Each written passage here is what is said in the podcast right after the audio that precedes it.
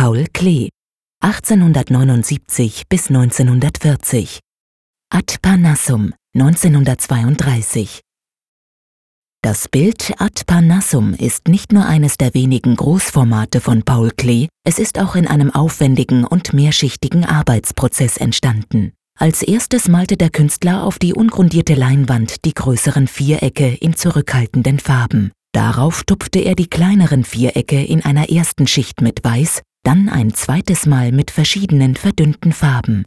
Zuletzt setzte er den orangen Kreis und die Linien ins Bild. Aus der gleichmäßig gemalten Struktur heben sich ein Kreis, ein Bogen und vier Spitzen ab, welche in die vier Himmelsrichtungen zeigen und der Komposition Dynamik verleihen.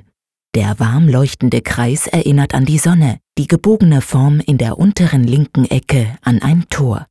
Die große Spitze am oberen Bildrand kann als Hausdach, Berg oder Pyramide gedeutet werden. Er male abstrakt mit Erinnerung, meinte der Künstler einmal.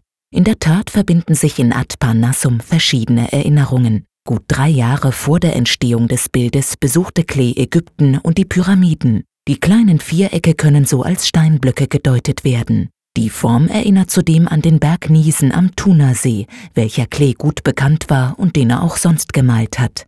Die weiße Farbe könnte somit als Schnee interpretiert werden. Der Titel des Bildes verweist auf den Berg Parnass bei Delphi. Er war für die alten Griechen heilig, denn er galt als Wohnsitz Apollos und der Musen. Mit dem Titel zum Parnass könnte so der Weg durch das Tor zu diesem den Künsten geweihten Berg gemeint sein. Gleichzeitig stellt das Bild einen von Klees zahlreichen Versuchen dar, Malerei mit Musik zu verbinden. Gradus ad Parnassum ist nämlich der Titel eines musiktheoretischen Buches über die Polyphonie, also die Mehrstimmigkeit. Das Buch war Klee bekannt. Die unterschiedlichen Farben und Formen sind deshalb auch als Entsprechung zum vielstimmigen Klang eines Orchesters zu sehen. Und die nach links und rechts weisenden Spitzen können als Crescendo respektive Decrescendo-Zeichen gelesen werden. Nicht zuletzt ist das Bild auch eine Erinnerung Klees an seine kurz zuvor zu Ende gegangene Tätigkeit am Bauhaus, an dem er während zehn Jahren unterrichtet hatte und gestalterische Übungen mit den geometrischen Grundformen zentral waren.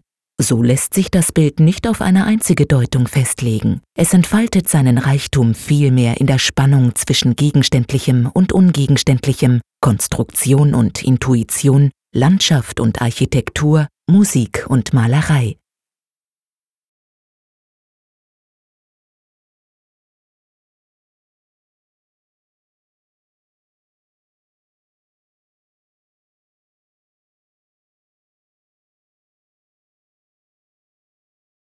Besuchen Sie das Kunstmuseum Bern und sehen Sie die Werke im Original. Und laden Sie unsere Gratis-App Museen Bern aus dem App Store herunter.